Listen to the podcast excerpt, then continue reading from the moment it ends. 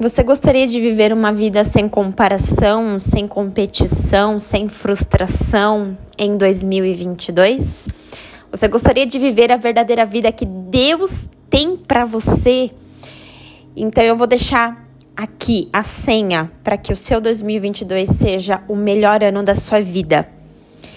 Em Mateus 26, no versículo 20, diz assim: quando anoiteceu, Jesus e os seus doze discípulos sentaram para comer. Durante o jantar, Jesus disse: Eu afirmo a vocês que isto é verdade. Um de vocês vai me trair. Eles ficaram muito tristes e, um por um, começaram a se perguntar: Senhor, será que sou eu? Esse versículo ele tem uma chave muito importante. Ele fala que quando Jesus estava sentado à mesa com os seus discípulos, todos eles começaram a se perguntar, todos eles começaram a se olhar. Interessante que não acontece isso nos nossos dias.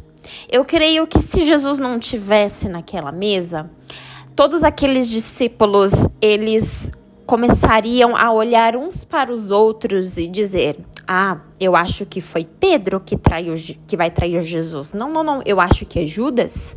Eu acho que é Marcos." E talvez João se perguntaria: não, eu sou um discípulo amado de Jesus, eu amo ele, eu sirvo a ele, eu oro, eu jejuo, né? Eu vou aonde ele, é onde ele vai. É, eu talvez não seja eu, não, não, eu não, não sou. Mas interessante é que quando Jesus ele está sentado ali na mesa, nenhum deles aponta o dedo para o seu irmão, mas todos eles apontam o dedo para si mesmos. E eles falam: será que sou eu? E também me veio a memória sobre Zaqueu, quando Jesus sentou na mesa com Zaqueu. Zaqueu ele olhou para ele e na Bíblia fala que houve salvação e a vida dele foi transformada a ponto dele dividir todos os seus bens e também dar a quatro vezes mais daquilo que ele tinha para quem ele devia. Interessante também é Jesus aparecer quando aquela mulher adúltera ela começou a ser quase apedrejada por homens e aí Jesus aparece na história e faz todos eles olharem para si mesmos. E aí Jesus diz: se alguém aqui não tem nenhum pecado, que atire a primeira pedra. Interessante é que Jesus, sempre quando está na nossa mesa, sempre quando ele aparece na nossa vida, ele não faz a gente olhar com um olhar de comparação, com um olhar de competição, com um olhar julgador, com um olhar acusador para o nosso irmão. Ele sempre faz a gente olhar para nós mesmos. Por que isso? Porque o único lugar que eu olho para mim mesma é quando eu estou de frente a um espelho. E em 1 Coríntios 13, no versículo 12, diz: O que agora nós vemos é como uma imagem perfeita num espelho embaçado, mas depois nós veremos face a face.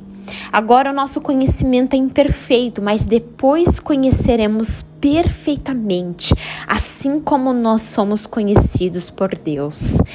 Esse versículo ele está apontando para Jesus. Jesus ele é o nosso espelho. Quanto mais nós olhamos para Jesus, mais nós vemos verdadeiramente como nós somos. No momento, a gente ainda está vendo uma imagem embaçada, uma imagem imperfeita, mas quanto mais nós olhamos para Ele, mais os nossos rostos são iluminados e mais eles não serão confundidos, mais a gente revela quem verdadeiramente nós somos. Então eu deixo de olhar para o meu irmão, eu deixo de se comparar, eu deixo de competir, eu deixo de me frustrar, porque quando eu olho para Jesus, eu olho para mim mesmo, eu, eu consigo ver as minhas limitações e paro de olhar com os olhos de julgamento para o meu irmão e procuro manifestar tudo que há de bom nele em mim, os atributos invisíveis dele em mim. Eu começo a manifestar, ao invés de julgar, eu perdoo, ao invés de acusar, eu tenho misericórdia, ao invés de me frustrar, eu sei que eu já sou pleno e perfeito nele.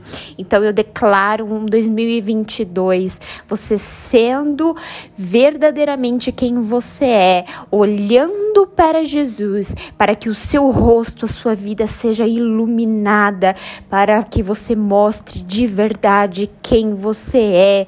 E quando você olhar para o seu irmão, você olhe para ele como Jesus olha como Jesus ama e o que Jesus faria para ele, você vai fazer. Declaro um 2022 maravilhoso em você e através de você para todos os que estiverem ao seu redor e cruzar o seu caminho. Em nome de Jesus.